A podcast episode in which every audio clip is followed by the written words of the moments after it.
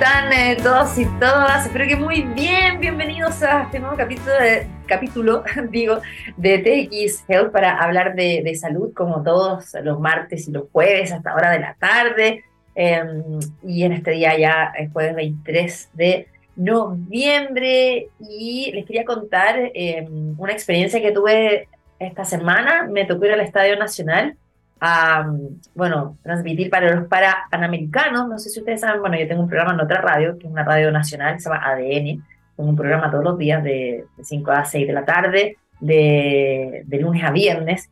Y fue una experiencia preciosa porque finalmente toda la ciencia del deporte que se ve ahí en el estadio, em, toda la rehabilitación que tiene el 70% de los eh, deportistas, para deportistas que son eh, parte de la Teletón y que están compitiendo en el Team Chile, eh, de verdad son historias de superación, historias de mucha pasión, em, de apoyo familiar, de cómo la tecnología además ha ayudado a rehabilitarlos. Y yo quiero invitarles a que puedan ojalá ir, quienes están acá en nuestro país viéndonos, escuchándonos, puedan ir al Estadio Nacional. Se pueden comprar las entradas por punto ticket, son súper baratas, además que se pueden descargar gratis para los niños menores de 12 años y es una experiencia maravillosa. Además que está el FewFest, que es un sector súper grande donde hay un escenario, hay muchos stands con muchos juegos para ir con niños y niñas. Em, también, eh, bueno, está la clásica Few, que es el pajarito del ave de siete colores que había estado agotado, pero hoy día ya llegó el peluche que todo el mundo estaba buscando.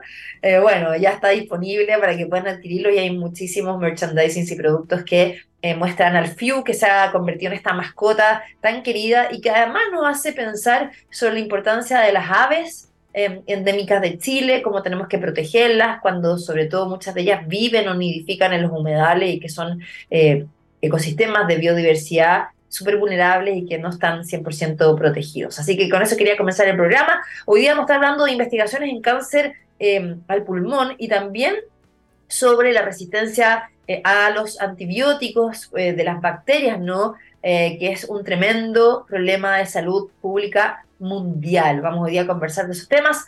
Nos vamos a ir con la música que nos recomienda nuestro DJ Gabriel, que aquí está con nosotros. ¿Y eh, cuál es la canción? Ah, acá la tengo, ya no la había visto. Vamos a ir a escuchar ahora a The Rolling Stones, qué buen tema con Angry en Take His Help. Bueno, estamos de vuelta después de escuchar los tremendos Rolling Stones aquí en eh, Take His Help, porque tenemos buena música también. No solamente hablamos de salud, sino que amenizamos con los tremendos grupos eh, que tenemos. Eh, y como les había anunciado, hoy día queremos hablar de la situación de cáncer en pulmón en nuestro país, ¿no? Eh, para que más o menos puedan saber que son 4.000 personas al año que fallecen por esta enfermedad. Según especialistas, este número va a duplicarse acá al año 2040. hay varios factores ¿no? que inciden como, por ejemplo, el tabaquismo, el envejecimiento de la población, la exposición a varios tipos de contaminantes, ¿no? Por ejemplo, algunas personas que están expuestas a la polución ambiental, en la zona de sacrificio, hemos visto que hay muchos estudios que inciden ¿no? en el desarrollo de cáncer de pulmón, también quienes trabajan en minería, puede ser. Eh, ¿Cómo podemos prevenir esta enfermedad? ¿Cuáles son las nuevas terapias que están también eh, llevándose eh, actualmente en Chile y en el mundo? Está con nosotros el doctor Carlos Rojas, director del Centro de Investigación Clínica en cáncer, Bradford Hill. ¿Cómo está, doctor? Muy bienvenido y buenas tardes. Oh, muchas gracias, buenas tardes y muchas gracias por la invitación. Sí, pues un gusto vernos nuevamente. Habíamos estado hablando de, del COVID-19 también en plena pandemia y bueno, eh, ahora el cáncer se convirtió en la primera causa de muerte en Chile, en el mundo, postergando, o sea, desplazando, por decirlo así, ¿no? las cardiovasculares. Y también la pandemia, por supuesto, retrasó todas las consultas e incidió en eh, el aumento de casos de distintos tipos de cáncer, no solamente el de pulmón. El de pulmón está dentro de los principales acá en Chile como causa de muerte en mujeres y hombres.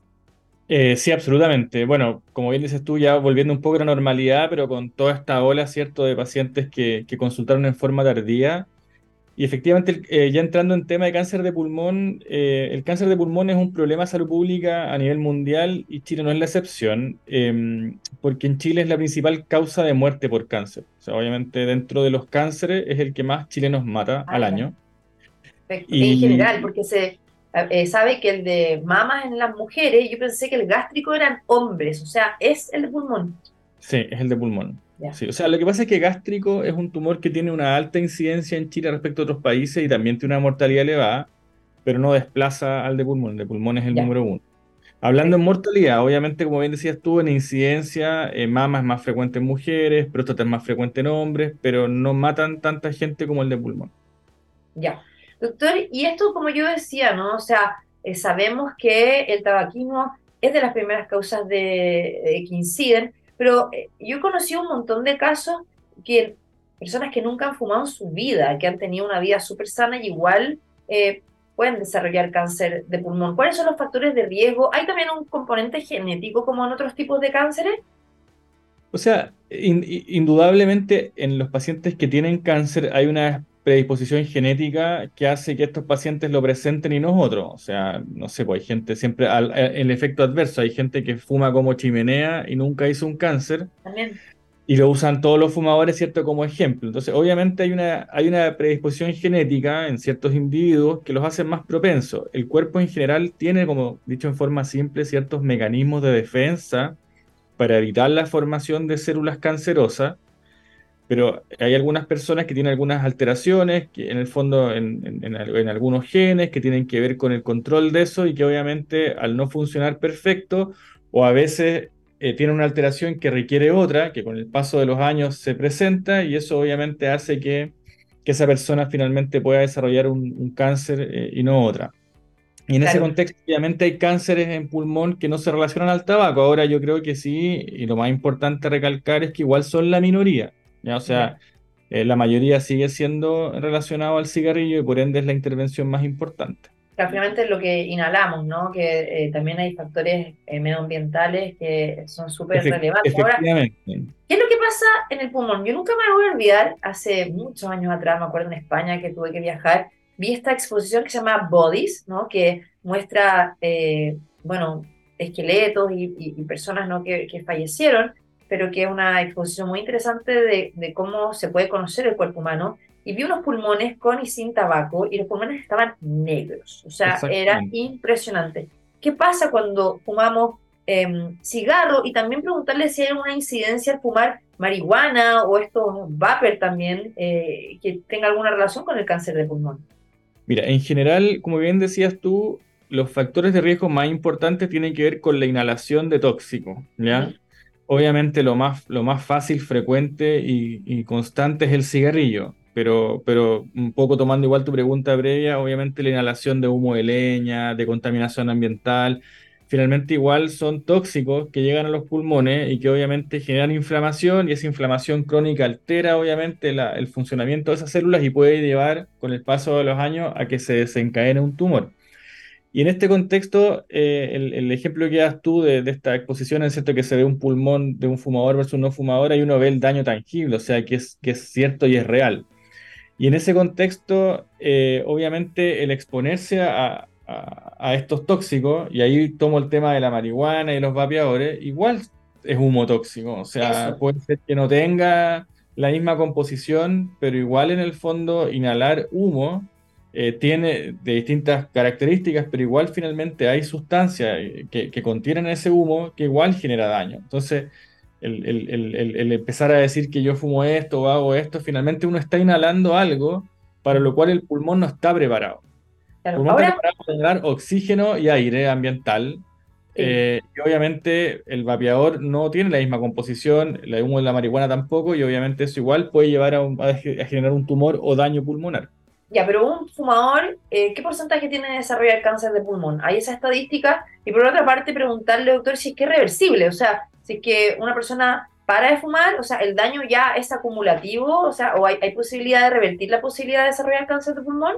Mira, es, buena esa pregunta. En general, el paciente que fuma y que deja de fumar tiene en el fondo su riesgo en el tiempo va disminuyendo, ¿ya? Ahora ese tiempo es largo, o sea, en general el impacto de dejar de fumar uno lo ve a los 15 años, o sea, igual, igual no es que yo dejo fumar hoy día y mi riesgo baja mañana, el riesgo obviamente tampoco es que baje en 15 años más de 100 a 0, pero en general toma tiempo la reducción del riesgo. Por eso es tan importante, ojalá no fumar o dejarlo tempranamente, porque igual ese daño igual queda y el poder, el poder subsanarlo no es tan fácil y toma mucho tiempo. Eh, en general, el, la incidencia de, de, cáncer de pulmón en fumadores, eh, o sea, la forma en que uno lo, lo, puede, no es tan fácil diferenciarlo porque hay distintas cargas tabáquicas, ¿ya? Obviamente, claro, uno que se fuma una, una, una cajetilla al día no es lo mismo que uno que fuma social y se fuman dos cigarros Exactamente, pero o sea, lo que se sabe es que si tú ya fumas un cigarrillo, ya tu riesgo es mayor que el de una persona que no fuma. O sea, en el fondo, ahí respondiendo la pregunta de, bueno, yo fumo poco, pero igual, o sea, el daño está. Ahora, obviamente, la mayor magnitud está en los grandes fumadores. Se ha tratado de definir eso en distintos estudios de chequeo, más de una cajetilla al día por 30 años, más de una cajetilla al día por 20 o por 15. En general uno llega al consenso de que en general un fumador de una cajetilla al día por varios años es una persona de alto riesgo y es en esa población en la que se ha documentado que los exámenes de chequeo para prevenir en el fondo morirse por cáncer de pulmón han tenido impacto, ¿ya?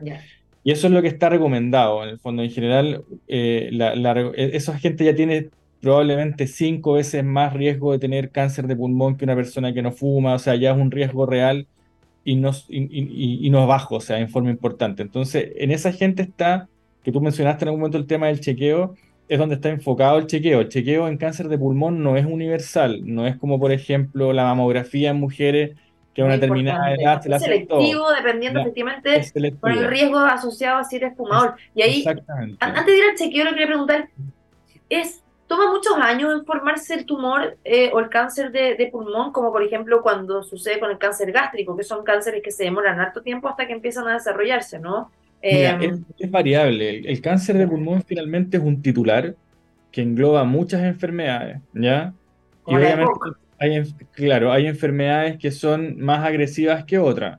Hay algunos subtipos de cáncer de pulmón que efectivamente se, se forman eh, y uno, uno ve de repente el nodulito y se va siguiendo en el tiempo y de ahí hacer un cáncer mental pueden pasar varios años, eso existe. Pero lamentablemente en cáncer de pulmón hay algunos subtipos que pueden aparecer en poco tiempo, o sea, en, en meses, ¿ya? Y sobre todo muchos que están asociados al cigarrillo. Por ejemplo, hay un subtipo que se llama cáncer de células pequeñas, que es un tumor que es muy agresivo y que se ve en fumadores y que en general desde que se aparece hasta que se ramifica, eso puede ser un corto periodo de tiempo. Entonces, es un poco difícil catalogarlo eh, y en forma, una forma simple de decirlo es que se ven los dos extremos. Hay tumores de crecimiento muy lento que pasa mucho tiempo hasta hacer un cáncer, pero hay otros subtipos que son más agresivos. Ya. Y ahora vamos al chequeo, doctor. O sea, em, eh, el chequeo hay que hacérselo cuando uno tiene síntomas, porque, claro, el tema del cáncer es cuando ya hay síntomas, la mayoría de las veces está ramificado y cuando se ramifica a otros órganos o a los ganglios es complicado, bueno, eh, se puede tratar, pero a veces, claro, puede reducirse la esperanza de vida, ¿no? Va a depender claramente en qué etapa se, se detecte, usted lo puede explicar mejor, pero el chequeo, claro, ¿para quiénes está em, como especificado? Mira, cuando uno hace un chequeo médico, lo que está buscando es pesquisar una enfermedad, hablando en términos oncológicos, es pesquisar una enfermedad en un estadio no avanzado, ¿ya? O sea, si yo espero que aparezcan los síntomas, probablemente ese tumor va a ser más avanzado que un paciente en que yo lo pesquiso sin síntomas por un hallazgo en una imagen. ¿ya? Y, eso, ¿y por qué? Porque en, en, casi prácticamente todos los tumores, si uno ve las curvas de sobrevía, mientras más tardío el diagnóstico, peor sobrevía. Y al revés, mientras más, más temprano el diagnóstico, los pacientes tienen mayor chance de sobrevivir y de curación. No ser un cáncer de pulmón, esta típica tabla que pregunta si soy etapa 4 y todo eso, bueno, va del 1 al 4, 4 es ramificado, pero hay pacientes que se pesquisan en etapa 1, ¿ya? La etapa 1 en general tiene curaciones PERI 90%, o sea, eso sé que significa que de 10 pacientes se mejoran 9, sobre todo los 1A, que son los más precoces. Entonces, cuando uno va a hacer un examen de chequeo, es tratar de buscar esos tumores en etapa 1 para poder mejorar la chance de curarlos con un tratamiento habitualmente eh, local, dígase cirugía en la mayoría de los casos. Entonces, ¿y en quién se busca eso? En pacientes que tienen obviamente mayor riesgo, porque si yo empiezo a hacerle un chequeo masivo, probablemente voy a diluir el efecto, porque no todo el mundo tiene el mismo riesgo, ¿ya? Entonces, Por eso te decía recién de que se busca en pacientes con alta carga tabáquica. Yo ahí a título personal agregaría a la gente que tiene antecedentes familiares, porque a pesar de que no es una enfermedad hereditaria, obviamente esa gente tiene un poco más de riesgo que la población eh, que no tiene familiares con, con esta enfermedad. Entonces, y sobre todo ahí los que, como decías tú, los que se asocian a que yo nunca fumé y me dio un cáncer de pulmón. Esos, esos familiares probablemente igual yo los metería en el mismo saco, pero eso es algo mío, no, no, no las, las, guías habitualmente se ven los fumadores de alta carga. Y lo que se hace en esa gente es un escáner, ¿ya? Un escáner, básicamente, un escáner simple, con baja dosis, pero digo escáner porque la radiografía no sirve, ¿ya? Realmente uno dice radiografía tórax. Ah, no sirve, ¿por qué? Porque en general cuando un tumor ya sale en la radiografía ya no es etapa 1.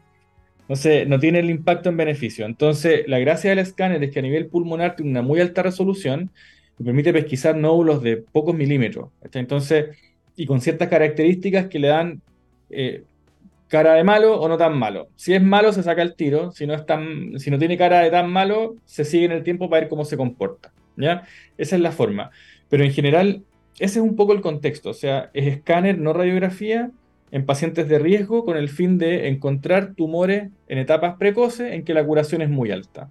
Que lamentablemente en esta enfermedad son los menos que se diagnostican así. Y doctor, ¿y no hay así como una especie de, también de, marcador o algún examen de sangre que pueda darnos alguna luz, como se hace, no sé, por antígeno prostático, otros marcadores? No, hay ningún marcador sanguíneo fidedigno en pulmón que uno pueda utilizar para, para chequeo, solamente el escáner. Ya, o sea, escáner para eh, pacientes que son principalmente fumadores, como usted decía, que están expuestos también a situaciones medioambientales con alta contaminación. Claro, exactamente. Mm. Claro. Y, doctor, por ejemplo, eh, ¿cómo han ido avanzando las nuevas terapias? Eh, eh, bueno, ha tenido súper buenos resultados la inmunoterapia, que es una terapia de que se busca estimular el sistema inmunológico para poder combatir a las células cancerígenas, ¿no? que son las células malignas. yo, no sé, me acuerdo que he visto cómo se, se, había hecho a través con la, con la misma sangre del paciente que se sacan ¿no? la sangre y después eh, las células dendríticas, que son como estos soldados, eh, se vuelven a inyectar. Eso fue algunas veces que vi ese tipo de tratamiento, pero también ya hay medicamentos que efectivamente funcionan como inmunoterapia, ¿no? Entonces me gustaría preguntarle sobre eso. Mira, en cáncer de pulmón, o sea, para no ser tan negativo y tan pesimista en el fondo con el tema del, del riesgo y que es el más mortal, tiene una ventaja respecto a otros tumores. O sea, varias ventajas. Uno, que, o sea, en general, desarrollar una droga es muy cara. O sea, cuesta muchos billones y millones de dólares poder llegar a una molécula que sirva. ¿ya? Por eso es difícil hacerlo en países como el nuestro a partir de cero. Eh, entonces, obviamente, para eso se necesitan recursos. ¿Dónde están los recursos? En los países desarrollados, digas Estados Unidos, Canadá, Europa, todo eso. Esta es una enfermedad que es de alta importancia en salud pública para ellos. ¿ya? En el fondo, es la principal causa de mortalidad por cáncer en Estados Unidos, en Europa. Entonces, es algo que compartimos. Porque, por ejemplo, si fuese cáncer de vesícula biliar, que acá en Chile es muy importante, pero en esos países no tanto, obviamente los recursos no van para allá, sino que van para, lo que le importa a los países que tienen esa riqueza y que obviamente están generando la, la, inversión. Entonces, cáncer de pulmón tiene eso, de que tiene recursos, porque en el fondo es un problema real y potente en países que en el fondo toman las decisiones porque tienen las lucas. Segunda cosa importante es que eh, el cáncer de pulmón como tal, como decía, son múltiples enfermedades y es una enfermedad que, del punto de vista oncológico, estas drogas funcionan. Porque, por ejemplo, si vamos a un extremo, al otro extremo, no sé, cáncer de páncreas, las terapias dirigidas, que es la otra parte de la inmunoterapia, no funcionan tanto, salvo situaciones muy puntuales. La inmunoterapia, en ese caso, también funciona en un porcentaje bajito en los pacientes, pero cáncer de pulmón tiene la gracia de que no solamente están estas drogas nuevas, sino que también funcionan, ¿ya?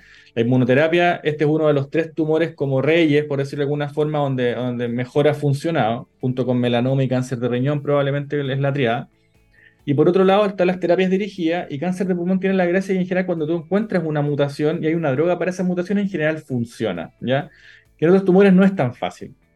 Entonces si tienes un cáncer de pulmón, eh, que en un no fumador tú los, los secuencias, le estudias los distintos genes que están involucrados y encuentras una alteración que tiene una terapia específica, tú sabes que esa terapia específica en el cáncer de pulmón en general funciona, cosa que no pasa en todos los tumores.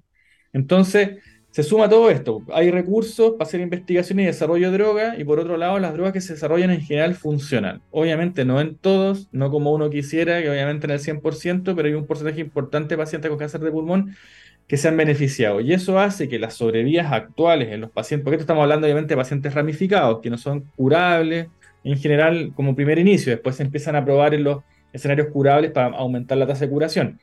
Pero se, ha visto que los pacientes no curables, donde en general las medianas de sobrevida con la quimioterapia convencional era alrededor de un año en un paciente ramificado, ahora estamos viendo, no es raro que tengamos pacientes vivos 4, 5, 10 años, cosa que antes no pasaba, ¿ya? Entonces, obviamente, eh, esta es una enfermedad que se ha avanzado harto, obviamente la investigación clínica tiene, tiene un rol muy importante en eso. Doctor, ¿y qué estudios también o investigaciones están haciendo ustedes? Porque, claro, el Centro del Cáncer en Bradford Hill eh, tienen también estudios eh, clínicos, están desarrollando también investigación en estos fármacos, ¿no? también como para saber un poco hacia dónde va esto, está eh, también hablándose de toda esta terapia génica en distintos tipos de cáncer eh, para poder tratarlo, eh, bueno, entre otras cosas más. Mira, un poco lo que nosotros hacemos es que, bueno, el centro nuestro se, se, especializa en investigación, nosotros prácticamente hacemos eso, pero como es un centro igual grande, tenemos, tenemos un alto número de estudios que obviamente no es para todas las indicaciones oncológicas, pero tratamos de abordar lo más que podemos. Y obviamente cáncer de pulmón es una de nuestras prioridades. Y en ese contexto, en general, nosotros lo que hacemos es que nos llegan, dicho en forma simple, como ofrecimientos de distintos laboratorios con su droga. Nosotros hacemos un análisis clínico, vemos que obviamente eso vaya a tener un beneficio para nuestros pacientes y que vaya a haber población en el país. O sea, si me llega algo en que yo no tengo población, es ridículo que lo abra. Y por otro lado, si me llega algo que yo creo que no es que no es mejor que lo que yo le puedo dar acá en el país a un paciente tampoco. O sea, obviamente la idea acá es lograr hacer una buena conexión entre las drogas que se están evaluando y nuestros pacientes. Y finalmente acá igual, más allá del fin de investigación, hay un fin de ayudar. Y, bueno, se ve el estudio, se analiza y uno dice, bueno, este estudio en realidad si nos sirve y habitualmente son estudios que o llevan inmunoterapia, administrado de alguna forma, en el fondo en que nosotros creamos que va a ser mejor que el estándar, y que se compara contra el estándar internacional, que no es lo que reciben todos los pacientes chinos. Entonces, en general, un paciente acá igual se va a beneficiar de recibir al menos lo que recibe, no sé, un paciente que tiene un buen seguro de una clínica del barrio alto. Entonces, ese es como, es como el piso nuestro. O sea, menos que eso no podemos darle a un paciente. Y en general, a esto se le agregan nuevas drogas. ¿En qué estamos ahora? Por ejemplo, se están probando combinaciones en que a este piso, que es como el ideal actual, se le van agregando nuevas inmunoterapias, lo que es inmunoterapia, para ver si esta segunda o tercera inmunoterapia logra montar una mejor respuesta y logramos aumentar el porcentaje de pacientes vivos a largo plazo. ¿ya? Entonces, esos pacientes que viven 4 o 5 años, que ahora son un 15%, 20%, ojalá sean un 30, un 40, un 50. Y por otro lado, en terapias dirigidas, que son estas drogas dirigidas a estos genes alterados específicos, lo que estamos probando muchas veces combinaciones nuevas de esas drogas que buscan ser mejores que el estándar o drogas más modernas que vienen como a lograr darle solución a los pacientes que usan esas drogas y que lamentablemente pierden el efecto después de un tiempo.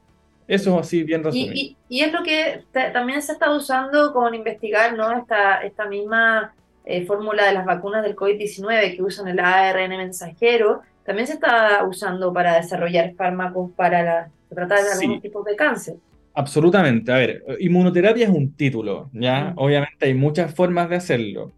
Eh, lo que nosotros le llamamos inmunoterapia, que es lo que más hacemos, son medicamentos que inhiben o activan ciertos puntos de control inmunológico para hacer que el sistema inmune se finalmente funcione. Inhibir los inhibitorios y activar los activantes, cosa que el sistema inmune se ponga, se ponga en las pilas.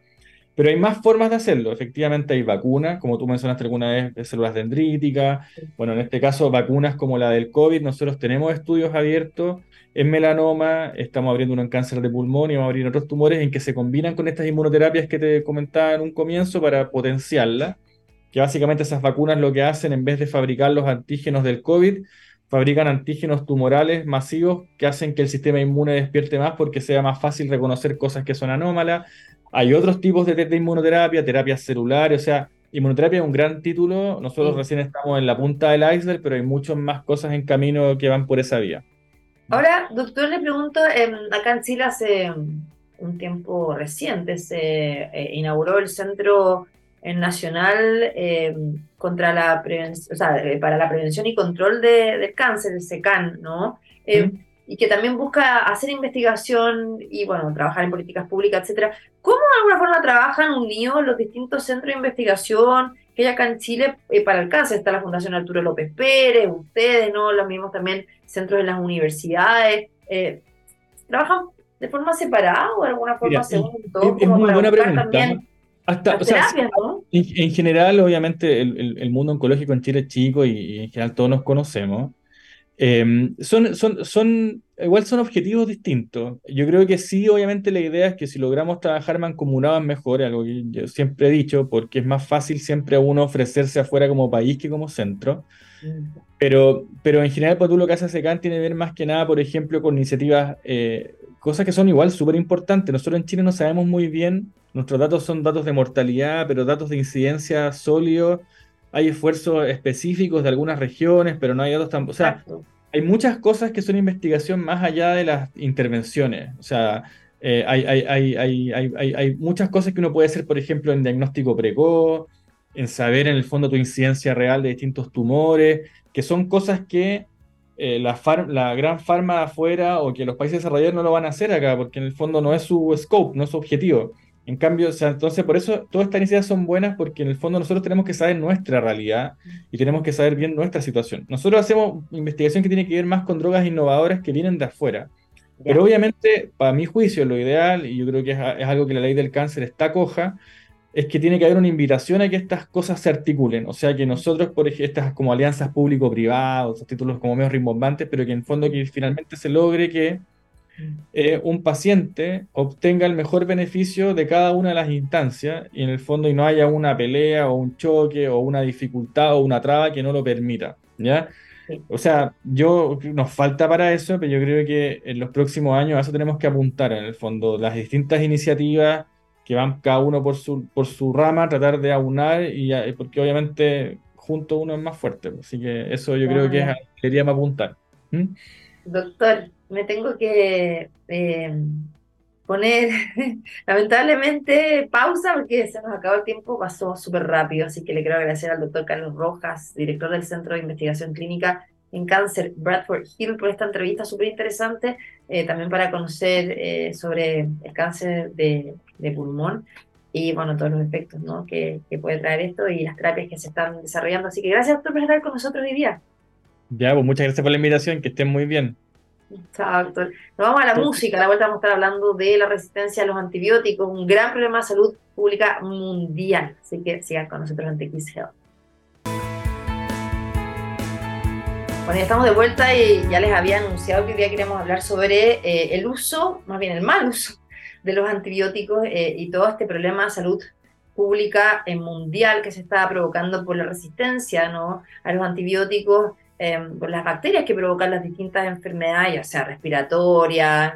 Em, desde infecciones urinarias y muchas otras eh, patologías que necesitan el uso de antibióticos para eh, curar la enfermedad y evitar que se sigan propagando las bacterias y puedan llevarnos a una situación peor. Queremos hablar al respecto de eso y ya tenemos un tremendo invitado aquí en TX Health. Está con nosotros el doctor Luis Babestrelo. Él es infectólogo precursor del programa de optimización de resistencia antimicrobiana, PROA, en Chile y además asesor de la Organización Panamericana de Salud, la OPS, y además bueno, un tremendo currículum eh, que eh, en algún minuto nos podrá contar. ¿Cómo está, doctor? Buenas tardes. ¿Qué tal? Buenas tardes, gracias por la invitación y aprovecho de felicitarla por su designación como periodista científica destacada en nuestro país. Muchas gracias, doctora. Ahí tratamos de llevar estos temas eh, junto con ustedes a la comunidad, pues al final cuando la gente sabe puede tomar buenas decisiones, ¿no? Y eso mismo queríamos ir a abordar, el tema de la resistencia eh, a los antibióticos que está tomando ¿no? Eh, todo este problema de salud pública mundial por el mal uso también de ellos. Y ahí quería preguntarle, doctor, en primer lugar, eso, para quienes no saben, ¿qué significa resistencia eh, antimicrobiana? Mm. Mire, resistencia antimicrobiana es un fenómeno inherente a, a las bacterias cuando están en contacto con un antibiótico o con un antimicrobiano en general. O sea, es, es, el mecanismo de defensa que tienen. Cada vez que nosotros usamos un antibiótico, presionamos los mecanismos de defensa de las bacterias y la manera de defenderse es crear resistencia frente a, este antibiótico por distintas razones. Y lo que hay que entender es que el uso siempre está asociado al riesgo de ir generando resistencia. Por eso que tenemos que guardar los antibióticos a un uso lo más racional posible, lo más indicado posible, porque a la larga nos van a generar resistencia.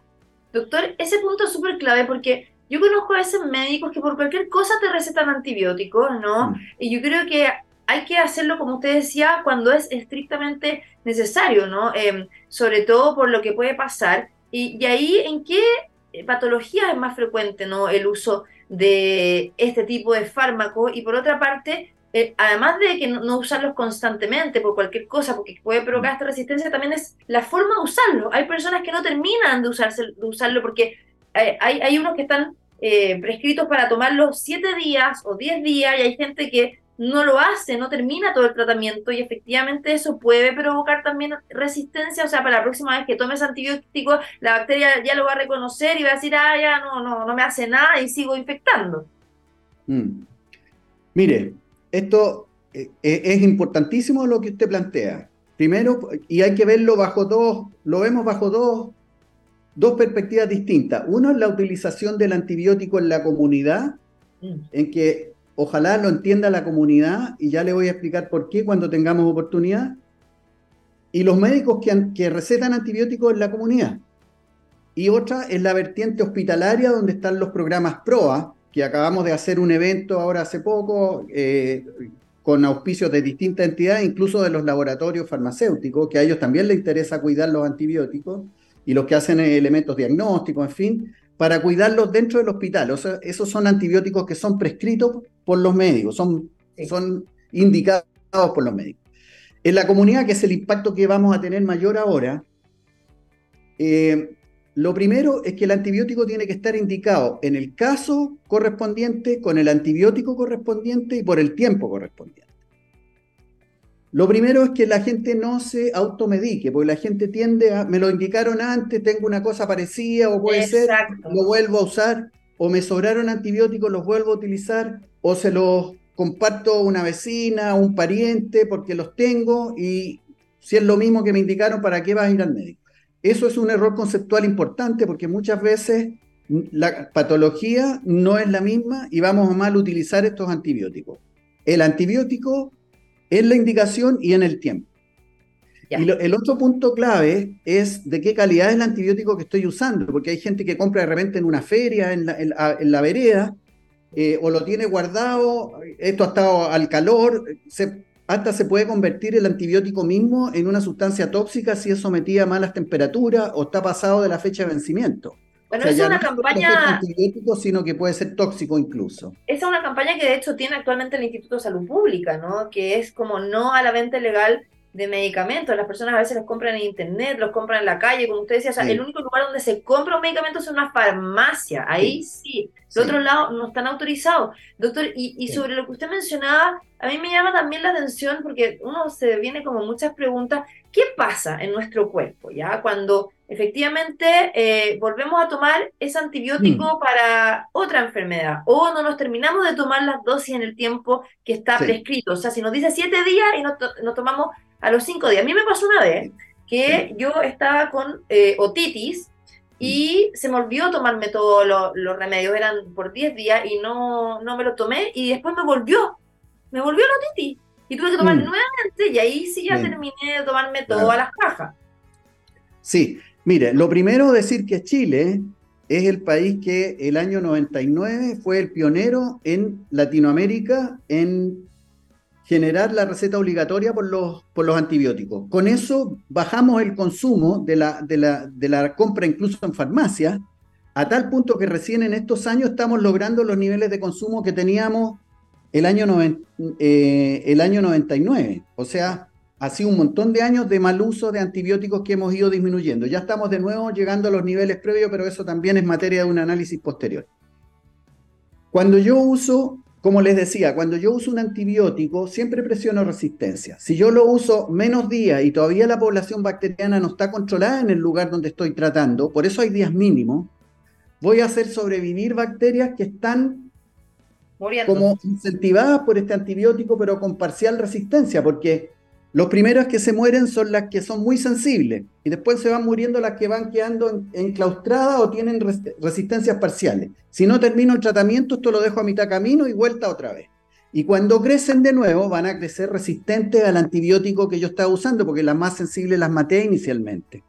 Entonces, de esa manera uno va seleccionando.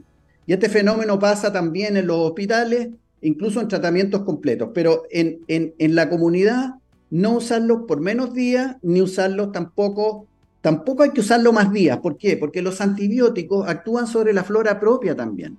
Nosotros tenemos bacterias que son buenas. En la guatita, matamos, le damos espacio a las malas para que nos hagan daño. Y hay varias enfermedades que son derivadas solo del hecho de borrar la flora propia. O sea, ese es un efecto adverso que tiene la utilización de antibióticos. Por lo tanto, el tiempo justo, ni menos ni más. Las dos cosas hacen mal. Doctor, ese punto que usted dijo es tan importante porque la gente todavía yo creo que desconoce la relevancia que tiene nuestra microbiota, que mm. son estas bacterias buenas, ¿no? Que están en nuestro estómago y que finalmente están, hay muchos estudios científicos que se han demostrado que están totalmente relacionadas al desarrollo o no de ciertas patologías y uno tiene que cuidar esa microbiota eh, y, los, claro, los antibióticos terminan matándola. Ahí quería preguntarle, ¿es necesario, por ejemplo, cuando uno tiene que tomar antibióticos, eh, tomar probióticos para poder cuidar esa flora intestinal mientras está tomando este tipo de remedios que son súper fuertes? ¿Cómo podemos igual cuidarla? Mira, en realidad la mejor manera de cuidarlo es a través de la racionalización del, tratamiento antibiótico mismo. Los probióticos tienen un rol complementario solamente. O sea, si yo hago lo que está dicho y no tengo necesidad de tratamientos muy prolongados, en realidad los probióticos no son estrictamente necesarios. Son una ayuda, pero no es que yo me tomo el probiótico y no voy a tener alteraciones en mi flora, porque también de alguna manera los, antibióticos que yo sigo dando impactan también a, lo que estoy tomando. Si no, no, son inmunes a los antibióticos tampoco. Entonces, no es la gran panacea ni la gran solución. No es la forma en que nosotros restauramos nuestra propia flora. Es una ayuda complementaria.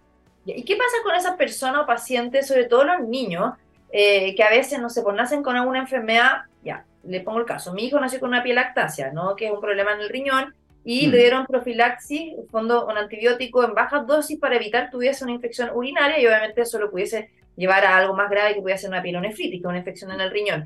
¿Qué pasa con esos pacientes que tienen que tomar por seis meses o cierta cantidad de tiempo que excede los siete o diez días antibióticos? Sí, mira, lo primero que se hace es tratar de no usar antibióticos en esa situación. A veces se pueden usar algunos antisépticos urinarios. Ahora tenemos ahí con el Instituto de Salud Pública una alternativa que se usaba en esa indicación, que se abusó, y por el hecho de abusarlo aparecieron toxicidades y con eso hay que controlarlo, que era una sustancia que no provocaba resistencia cruzada con los antibióticos. De hecho, eh, esas situaciones debieran ser absolutamente excepcionales y vigiladas. Lo importante es ahí mantenerse siempre eh, con la causa que genera infecciones lo más controlada posible. Y no pensar que el antibiótico usado en forma prolongada va a ser la solución absoluta.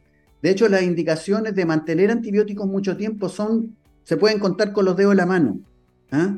No son tantas como lo mismo cuando usamos lo que se llama profilaxis antibiótica. Antes de operar, se le indica un antibiótico al paciente. Incluso los doctores la prolongan por, entre comillas, entre comillas, seguridad.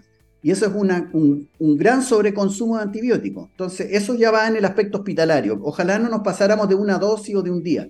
Claro, o cuando nos sacan la muela del juicio, también nos dan antibióticos como forma de prevenir una infección eh, no en el lugar donde se sacó la muela. La prevención, para que sea prevención, no debiera ser más allá de una dosis. No prolongarlo porque si no yo estoy haciendo tratamientos ya. Ya estoy haciendo tratamientos acortados. Y eso hay que entenderlo.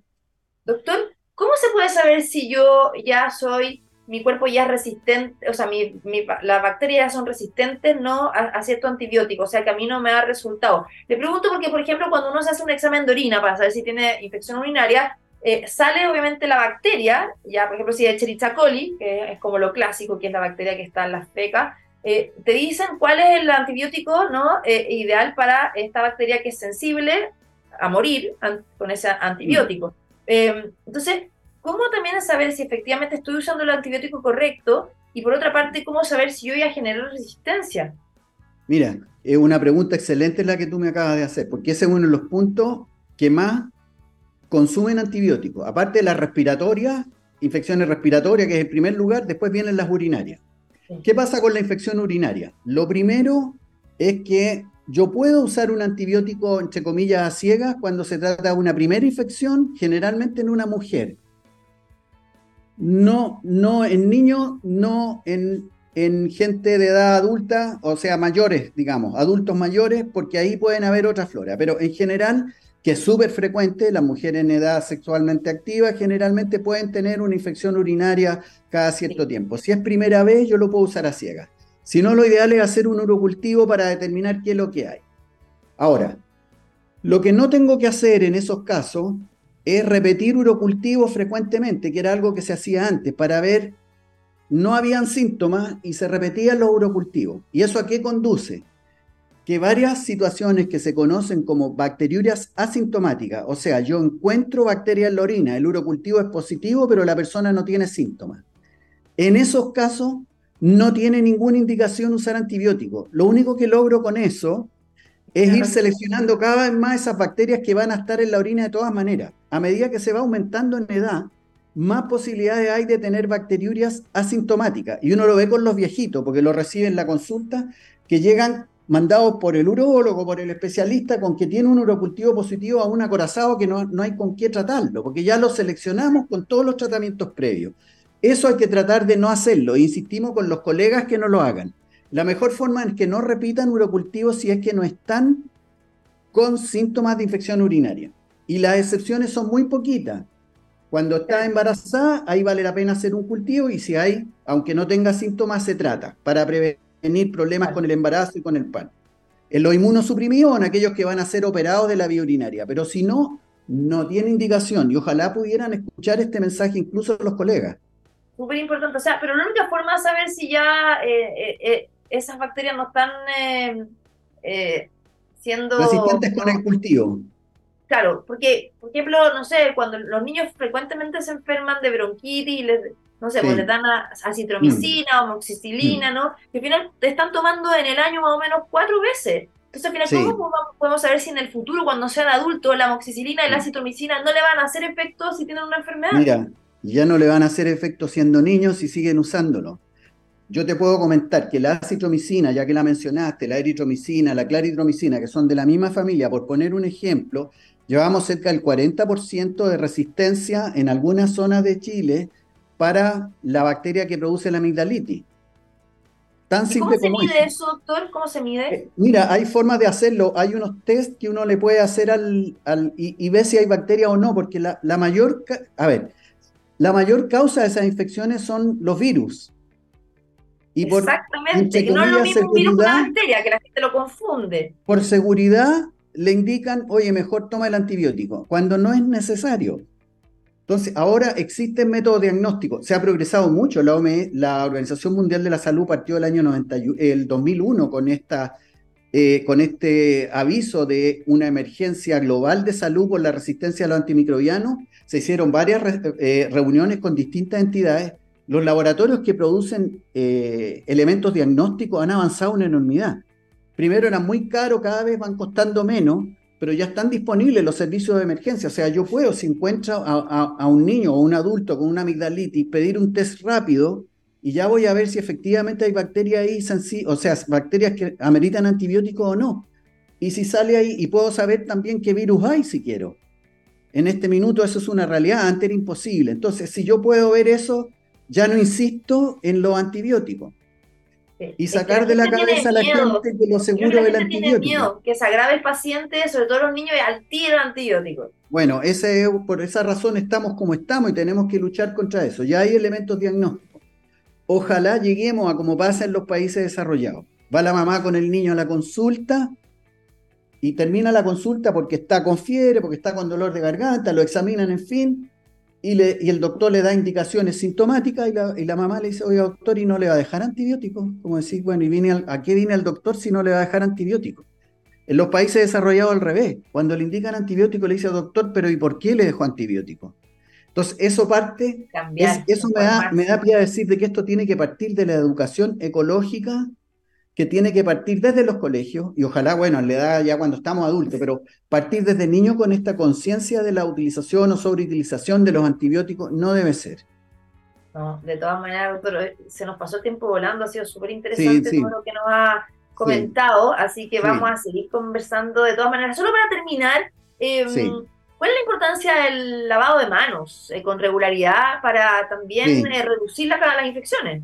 Exacto, mira, la mejor manera de prevenir usar antibióticos es prevenir las infecciones, ¿no es cierto? Y sobre todo cuando hay mucho uso de antibióticos o en los hospitales o afuera, lo mismo, ya la persona que, tiene, que es portadora de, mucho, de mucha bacteria, de muchos germen resistentes o, microorganismos resistentes, mejor dicho, se transmiten y forman, empiezan a formar parte de la flora de los que están en contacto. Por eso se restringen las visitas en algunos casos en los hospitales y se usa que cada vez que uno toca una cama o una sábana o atiende un paciente tiene que usar alcohol gel. Ojalá lo pudiéramos traspasar a la comunidad también, usar más el alcohol gel o lavarse las manos después de tener contacto con gente enferma y protegerse si uno está enfermo con una mascarilla para no condicionar transmitir infecciones a los demás. La prevención del paso de bacterias de uno a otro es clave en esta gran campaña que hay de no consumir antibióticos, como otros puntos que no hemos podido abarcar, que es en alimentación, en la Pero lo invitamos de nuevo, doctor, si, si nos va a hacer la última vez. creo, porque nos quedaron varios temas en el camino, pero yo creo que para avisarle a la comunidad lo que interesa en la parte comunitaria especialmente, a la persona común que está en la calle, esto yo creo que son los mensajes básicos. Así es, doctor. Luis Babestrelo, eh, infectólogo, precursor del programa de optimización de resistencia antimicrobiana, el PROA en Chile, también asesor de la eh, Organización Panamericana de la Salud, la OPS. Eh, gracias por estar hoy día con nosotros. Muchas gracias por educarnos también. Gracias, Andrea, por la invitación. Cuídese mucho. Chao, doctor. Igualmente, chao. Bueno, con esta entrevista tan interesante nos despedimos. Gracias por la sintonía. Recuerden que estamos en Spotify, en SoundCloud, queda también todo el programa en txplus.com. Martes y jueves de 2 a 13 horas estamos acá informando sobre la salud en TX Health, las redes sociales arroba txplus, arroba Andreo Bair. Un abrazo muy grande para todos y todas. Ya llega la mejor programación, así que sigue con nosotros. Chao.